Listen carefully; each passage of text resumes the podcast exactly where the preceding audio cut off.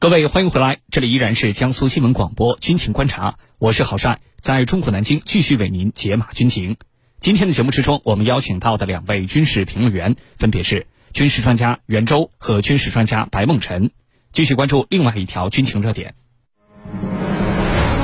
日本举办二十年来首次国际阅舰式，这次阅舰式释放了哪些信号？欧洲国家为什么集体缺席？军情观察为您详细解读。据《环球时报》报道，十一月六号，日本海上自卫队在神奈川县相模湾海域举行了国际阅舰式，这也是二零零二年以来日方首次举行国际阅舰式。据日本海上自卫队介绍，来自美国、加拿大、澳大利亚、印度和韩国等十二个国家的十八艘舰艇，以及法国、美国的六架军机参加了阅舰式的检阅。这次的日本阅舰式，欧洲国家可以说是几乎零参与。一艘英国皇家海军的舰艇原定参加，但是呢，由于热带风暴袭击菲律宾，而在最后一刻取消了。法国同样没有派遣任何的海军舰艇，只派了一架猎鹰二百海上侦察机。呃，而这架侦察机呢，也只是顺道来，不是特意来参加阅舰式的。德国、荷兰等其他的欧洲国家也没有参与。那么，日本举行这次国际阅舰式，到底想要传递什么样的信号？欧洲国家为什么又集体缺席呢？接下来，我们一起关注。白老师，首先呢，请您为我们介绍一下日本自卫队的这个国际阅舰式，它到底是一个什么样的活动呢？日本举行这场活动有哪些方面的目的？好的，呃，日本这次举行国际阅舰式的背景啊，实际上是日本自卫队成立七十周年。呃，那么日本方面呢，当然我们说也像所谓的这些呃，跟日本在军事啊，在政治上面有所谓的这个。呃，良好关系的国家啊，抛出了橄榄枝。那么最后呢，我们看到大概有日本以外的呃十二个国家的十八艘舰艇参与到了相关的这个阅舰式之中。呃，那么日本方面实际上上一次这个举办这样的大型活动还是在两千年以后啊，二零零二。那么现在我们说日本方面时隔二十年，那么再次举办类似的行动。那么当然我们说一方面是为了向外去展示日本在这个海上力量。那么乃至于在整个的这个呃军事体系上面的这种进步，同时呢，我觉得日本方面其实也是希望能够借这样的行动来去呃参与到美国的整个印太的战略中来，或者说是希望彰显自己在美国印太战略体系里面的一个特殊的地位。那么因此呢，我们说日本方面这个除了邀请很多欧洲国家之外，我们看到日本方面也对这个亚洲的这个尤其是。我们说，在印太方向啊，比较重要的一些国家，你比如说韩国，像这个澳大利亚，啊，去进行了这种相关的申请。那么同时呢，我们说我们也看到，呃，这个来自于北美洲的，比如加拿大，也参与到了这次的行动中来。所以我觉得这次阅舰式呢，虽然我们说是日本方面来做所谓东道主来举办，但是很有可能背后的整个的邀请啊，包括一些协调呢，不光是日本方面在做努力，很有可能。站在日本身旁的这个美国啊，也在其中起到了很大的作用。呃，那么当然了，我们说这个阅舰式本身呢，会让这个外界啊，所谓看到日本的这个啊，我们打个引号说朋朋友圈啊。当然，这个从现在的这个阅舰式的效果来看呢，这个朋友圈似乎有很大的问题。一方面呢，当然有一些东南亚的国家也参与到了相关的阅舰式之中，但是日本方面给予厚望的很多的所谓欧洲的这个。呃，有良好关系的国家呢，绝大多数是并没有参与到这次阅舰式中来的。而至于我们说像加拿大啊，包括这种整个的参与呢，呃，更多的可能还是看在美国的面子上。呃，当然，可能日本国内我看到很多的分析认为，这个韩国和澳大利亚的参与呢，可能对所谓的这个印太方向力量对比会有一些影响。但是我们要注意到，就是澳大利亚方面，当然确实是派出了相对比较。就从澳大利亚的角度来讲，比较大的力量。当然，韩国方面的参与呢，其实在国内也酿成了很大的争议。而且呢，韩国方面本身的这个参与的程度呢，其实，呃，也让外界对于这个日韩之间的关系到底处于一种什么样的水平啊，这个其实也要感受到一些的一丝的怀疑。所以总的来讲呢，我觉得日本方面，呃，举办了这样的活动，那么有一些国家参与其中呢，当然已经对日本方面。看来是一个比较大的成绩了，但是这个成绩似乎并没有达到日本的预期目的。那么整个阅舰式呢，应该来讲，这个只能说是聊胜于无吧。好的，主持人。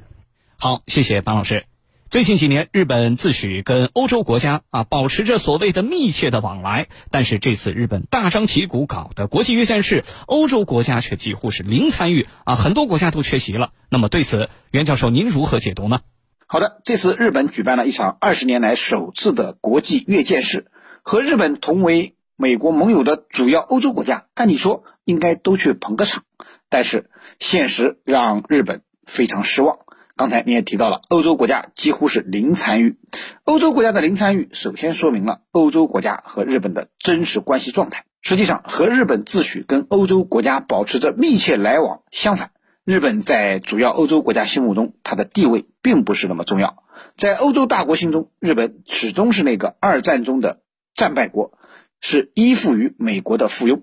虽然经济实力的确比较强大，但是日本在国际。上的政治影响力其实是严重不足的。欧洲国家之所以不派军舰到日本来参加这次阅舰式，已经充分说明了他们就是认为日本没有那么重要，日本的面子是可给可不给的，没有必要不远万里派军舰到日本给日本人捧场。如果说搞阅舰式的不是日本，而是美国，这些国家即使有再大的困难，也会去克服，派出相当规模的军舰和飞机来凑热闹的。另外呢？欧洲国家不派舰机参加日本阅舰式，还反映出了欧洲国家海军实力已经捉襟见肘。虽然说日本对欧洲国家而言地位的确并不重要，派不派军舰、军机出席他们搞的阅舰式，影响也并不大。但是如果欧洲国家海军的实力足够强大，有足够富余的军舰派往日本来显示他们的军事实力，我想这些欧洲国家还是愿意派的。可惜的是，冷战结束之后，欧洲国家的。海军建设可以用江河日下来形容，其海军实力的衰落程度还是比较大的。而当前，美国又正在组织欧洲国家在大西洋海域搞大规模的北约联合军演，军演需要欧洲各国出动战舰，因此法国、英国等国并没有多余的战舰可以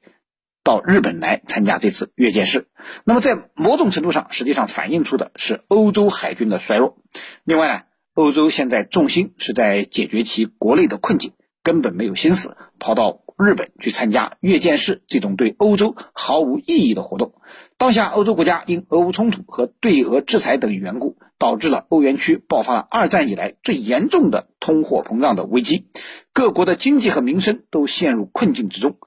那么已经被这些问题搞得焦头烂额的欧洲国家政府，哪里还有心思去应付日本这个所谓的国际阅舰式呢？如何摆脱当前的经济困境，才是这些欧洲国家最优先考虑的事项。至于参加日本这个国际阅舰式，不仅得不到实质性的好处，还可能因为搅动了地区事务，影响到这些欧洲国家在亚太地区的重要生意，那样就更加得不偿失了。主持人，好，谢谢袁教授的分析。日本举办二十年来首次国际阅舰式，这次阅舰式释放了哪些信号？欧洲国家为什么集体缺席？军情观察正在解读。跟欧洲国家的集体缺席形成鲜明对比。太平洋国家这个澳大利亚，呃，积极参与日本的国际阅舰式。这次澳大利亚海军一共是派出了四艘舰艇，阅舰式一共就只有十八艘，澳大利亚独占了四艘。那么澳大利亚方面为什么表现的这么积极呢？请白老师为我们分析一下。好的，呃，澳大利亚方面的参与呢，当然是这个派出的规模，我们说从澳大利亚的海上力量来讲还是比较大的。那么这个呢，跟这个近两年来我们说，呃，美方啊，包括我们说在这个美方所主导的一系列的这种呃所谓的小圈子里面，呃，比如美日印澳的相关体系之中啊，澳大利亚方面的这个啊主动性啊，应该来讲还是很明显。但是我觉得，同时呢，也要看到这个日本和澳大利亚在印太方向上跟美国的盟友关系里面，其实除了这个通常大家看到的似乎有日本和澳大利亚逐渐接近的这种趋势之外，日澳之间其实也有竞争。那么包括我们讲日韩之间其实也有竞争，就是谁才是在印太方向上美国最重要的盟友？这几个国家其实或多或少都有一定程度上的这个互相比拼的意思啊。那么澳大利亚方面呢，从整个地缘政治环境来讲，那么它比日本其实有自己的优势。因为日本方面虽然距这个东北亚啊，距整个我们说呃东亚，应该来讲比较近啊，属于日日属于这个美国在印太战略上面的一个前沿。但是呢，我们说日本自身，它的这个纵深，我们讲聊胜于无，或者可以忽略不计。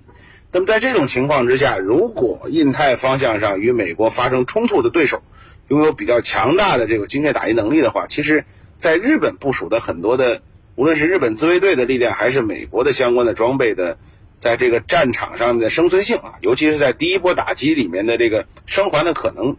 都是让大家表示怀疑的。那么在这种情况之下，我们看看这个澳大利亚方面呢，它的这个所处的位置呢，相对来讲比较靠后。而我们说，它在跟这个，比如美国在整个印太上面最重要的几个支点，你像比如夏威夷，其实可以形成一种所谓犄角之势。而且澳大利亚自身的国土面积是很大的，那么因此呢，我们看到这两年美国在澳大利亚的东海岸和西海岸啊，努力的去构建新的这个基地，甚至我们说是试图在澳大利亚建立这个新的潜艇的这种呃母港。那么这些努力呢，其实都让澳大利亚的整个的军事力量，那么有了一个明显的提高，而且我们说澳大利亚方面现在，呃，出于一部分政治人物自身的考虑啊，开始越来越多的啊，去一方面是加大在军事方面的投入，另外一方面就试图更多的展现在这个美国印太战略里面的重要地位。因此呢，我们讲澳大利亚的这种积极的态度啊，还是为了彰显自身的特点。当然了，我们说考虑到澳大利亚原本是处于一个安宁和平的。大洋洲，而且我们知道，大这个澳大利亚所处大洋洲呢，应该来讲，之前在比如说无核化等方面，还是做出了很多努力，取得很多成绩的。但是现在澳大利亚的一部分政治人物和这个军界的人士呢，为了自身的利益，把美国的、英国的这种核潜艇逐渐引入澳大利亚、引入大洋洲的行为，最后我觉得可能会给自己啊，我们说包括给澳大利亚乃至于整个大洋洲的和平稳定和发展造成不利的影响。好的，主持人，好，谢谢班老师的分析。军迷时间，军迷时间。很多军迷朋友们注意到，这次韩国也参与了日本的阅舰式，派出了一艘后勤支援舰，象征性的参加。呃，那么韩国政府的这一决定，还是在韩国国内引起了巨大的争论。许多韩国网友愤慨的留言说：“把我们的民族自尊心都要出卖光了，这算是什么政府啊？”那么，如何看待韩国政府的这个决定？参加日本阅舰式真的符合韩国的国家利益吗？对于这个问题，袁教授您怎么看？好的，韩国政府象征性的派出了一艘后勤支援舰参加日本阅舰式，让我感到既在意料之中，也在意料之外。之所以说在意料之中呢，是因为近期日本、韩国的确有走近的迹象，特别是在美国的刻意撮合下，韩国新任总统尹锡悦表现出了积极配合的倾向。主动缓和对日关系。那么这次呢，韩国派出后勤支援舰参加日本阅舰式，就可以看作是韩国政府向日本释放的善意，意欲加强日韩军事合作这种重要的信号，体现了韩国准备加强日韩军事合作的重要信号。显然，韩国的这一做法符合了美国对日韩政策的要求。那么，希望日本和韩国能够实现全面和解，和美国一起共同构筑围堵、遏制中国的战略包围圈。不计前嫌的日本和韩国就可以更好的充当美国实施反华恶华战略的棋子了。对于韩国而言，参加了日本的阅舰式，一方面可以给美国一个交代，是韩国尹锡悦政府讨好美国的一个举措。那么当前呢，韩国政府面临安全和经济发展的双重压力，也希望能够获得美国的支持。从而帮助韩国政府摆脱执政的困境，而另一方面呢，尹锡悦政府选择和日本缓和矛盾、发展合作关系，也并非完全出于美国的要求，他也有自己的小算盘，那就是想借机恢复韩国经济。由于尹锡悦政府奉行亲美政策，中韩关系受到严重影响，韩国的经济发展自然也会受到影响。失去了中国市场支持的韩国，可以说它的经济难以为继。那么在这种情况下，坚持亲美立场的尹锡悦政府。当然想到了日本，希望通过获得日本的支持，使韩国的经济获得新生。不过，韩国如此积极的派出军舰参加日本阅舰式，也的确让我有些意外。